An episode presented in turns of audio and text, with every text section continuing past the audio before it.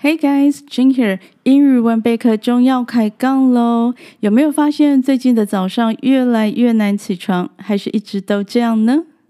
Is there a specific breakfast or food aroma that acts as your morning wake-up call？咖啡的香气可以让你起床吗？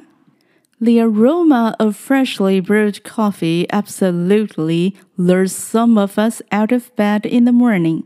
The rich, inviting scent just has this magical way of causing us awake and enticing us to start our day. 如果再加上香甜的奶油面包香气，是不是能够驱动你在寒冷的冬天离开温暖的被窝呢 ？a warm buttery croissant or a fluffy stack of pancakes dripping with maple syrup makes the morning feel like a celebration. 一早起来就有丰盛的早餐在餐桌上，听起来很诱人呢。The idea of having that freshly baked, fragrant bread waiting for me is such a wonderful motivation to start the day on a high note. It's like a thoughtful gift to myself, bringing a touch of joy and excitement to the morning routine. 但更有可能的状况是，你跟我一样，都是家里负责准备早餐的人。面对冷清的厨房，有什么值得期待的事情吗？有的。 the anticipation of enjoying the bread I've crafted the night before, especially when it's as visually appealing as a flower, makes waking up feel like a treat. 接下来要分享的圣诞面包，就是一种美的像一朵花一样的圣诞雪花面包 （snowflake bread）。 Making snowflake bread typically involves working with basic yet essential ingredients, which are flour, salt, sugar, eggs, milk, butter, and yeast. Snowflake 雪花 typically 通常 involve 涉及 essential 基本的必要的 ingredient 成分 flour 面粉 yeast 酵母。Making snowflake bread 制作圣诞雪花面包 typically involves 通常包括 working with basic yet essential ingredients 使用基本但必要的成分，which are flour, salt, sugar, eggs, milk, butter, and yeast，就是面粉。 盐、糖、鸡蛋、牛奶、奶油和酵母。Making snowflake bread typically involves working with basic yet essential ingredients, which are flour, salt, sugar, eggs, milk, butter, and yeast. 制作圣诞雪花面包一般需要使用面粉、盐、糖、鸡蛋、牛奶。 奶油和酵母，这些是基本但是必要的材料。圣诞雪花面包的食谱和配方有很多种，那一定有的就会是面粉 （flour）、盐 （salt）、酵母 （yeast）、水 （water）。Each ingredient plays a crucial role in achieving the desired texture and flavor. Ingredient 成分 crucial 至关重要的，achieve 达到，desired 想要的，texture 质地，flavor 味道。Each ingredient 每一种成分 plays a crucial role 扮演着至关重要的角色 in achieving the desired texture and flavor 在达到所需要的质地和风味方面。Each ingredient plays a crucial role in achieving the desired texture and flavor. 每种成分在成品的质地和风味方面都有重要的作用。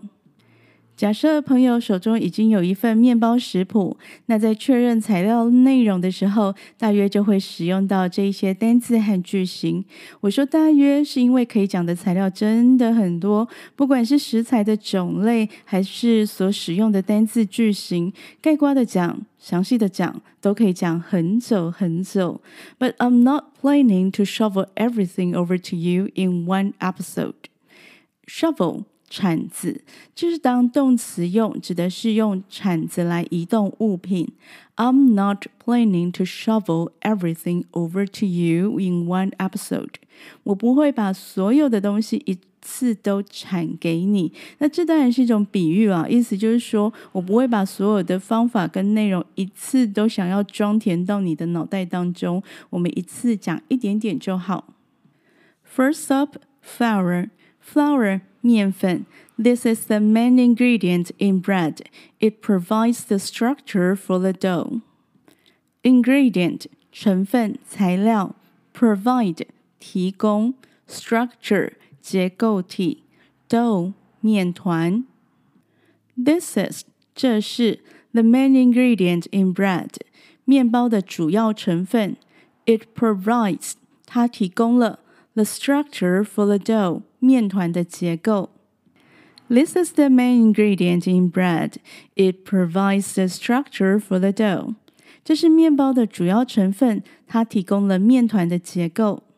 一般来说，面包使用的是高筋面粉 （high gluten flour），也称为 bread flour。有的食谱会把一部分的高筋面粉以低筋面粉来代替。低筋面粉 low gluten flour 也称为 soft flour，或者也会改用中筋面粉来让整体面包的口感更松软一些。中筋面粉 plain flour 也称为 all-purpose flour。The second ingredient is salt. Salt 盐。Salt enhances the overall taste and flavor. It also controls each activity and helps the dough rise. enhance 提高，overall 全面的，flavor 味道，control 控制，yeast 酵母，dough 面团，salt enhances 盐可以增强 the overall taste and flavor 整体味道和风味。It also controls yeast activity，它还可以控制酵母活性，and helps the dough rise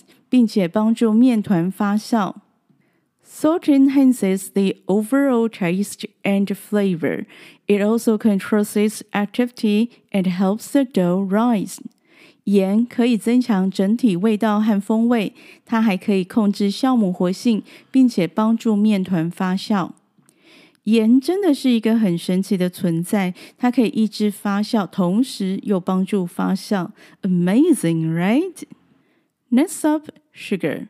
Sugar, 糖. Sugar adds a touch of sweetness and contributes to the browning of the bread. A touch of 少许的 sweetness 甜味 contribute 贡献 brown 变成棕褐色的。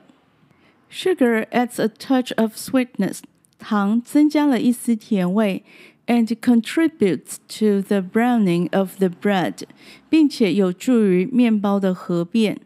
Sugar adds a touch of sweetness and contributes to the browning of the bread。 糖增加了一丝的甜味，并且有助于面包的合变。有些朋友呢不喜欢在面团当中加糖，当然也有不加糖的面包配方。但是糖在高温之下的合变，可以让面包表面形成漂亮的金黄颜色，看起来更为可口哟。下一个材料是鸡蛋 （egg），鸡蛋。Eggs enrich the dough and gives the bread its structure. Enrich 丰富，dough 面团 structure 结构体。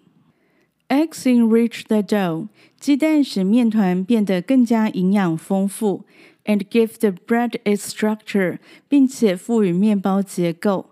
Eggs enrich the dough and give the bread its structure. 鸡蛋使面团变得更加营养丰富，并且赋予面包的结构。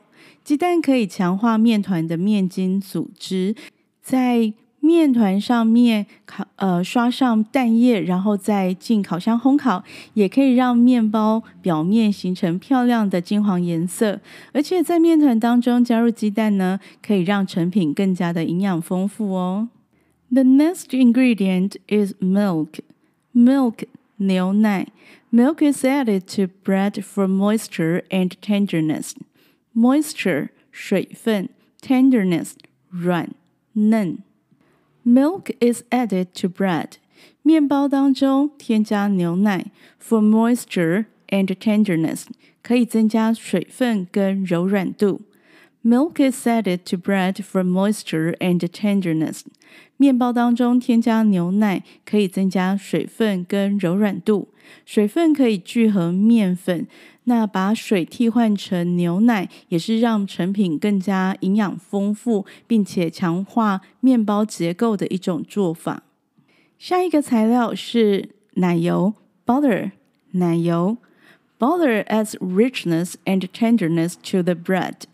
richness 香气浓厚的，tenderness 软嫩。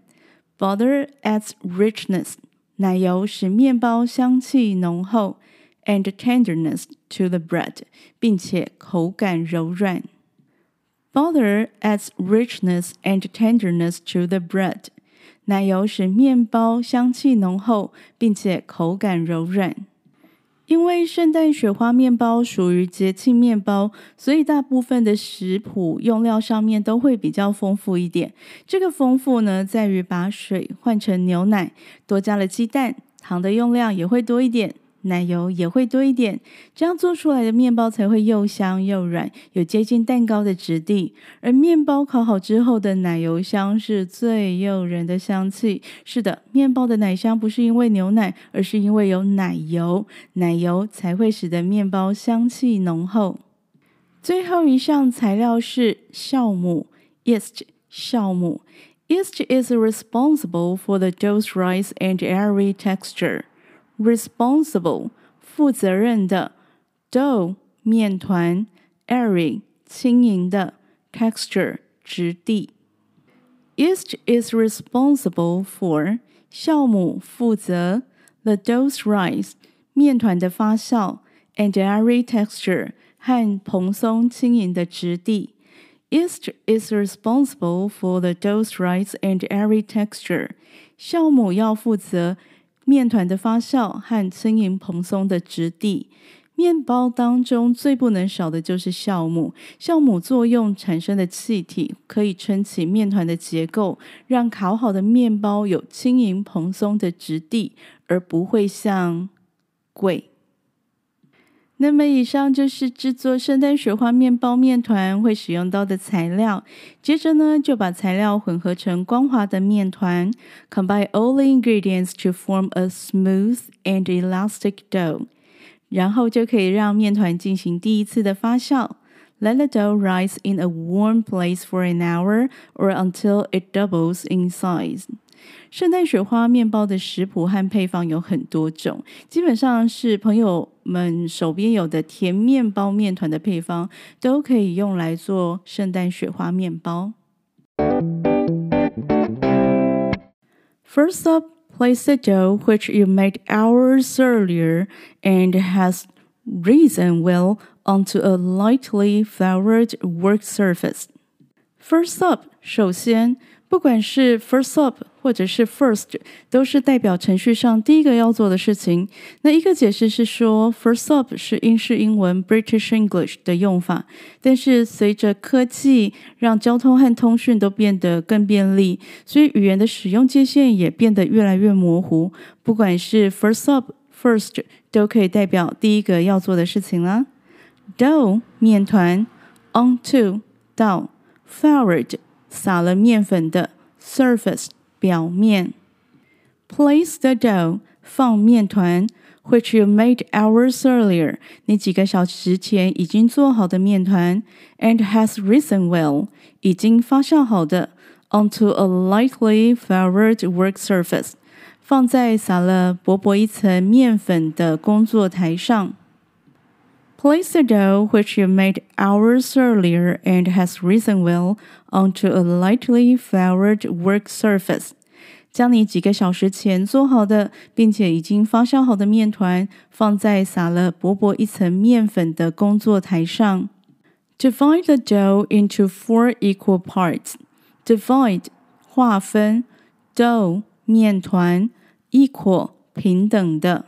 Divide the dough 切分面团 into four equal parts，分成四等份。Divide the dough into four equal parts，将面团切分成四等份。圣诞雪花面包呢是由四层的面片组成的，所以要把面团分割成四等份。Shape each portion into round balls and let them relax for a couple minutes.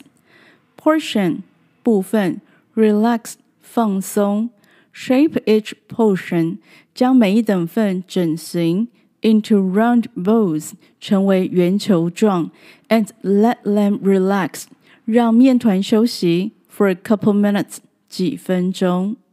Shape each portion into round balls and let them relax for a couple minutes. 将每一等份分别滚成圆球状，并且让面团休息几分钟。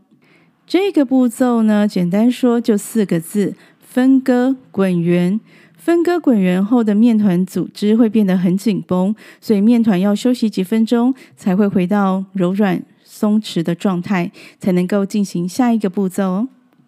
下一个步骤呢是圣诞雪花面包的面团要怎么整形、怎么烤、怎么装饰，还有更重要的是要怎么吃。这些东西呢，我们就留在下一集再来说明喽。好喽，那么今天的英语文备课中说故事聊烘焙就聊到这里，拜。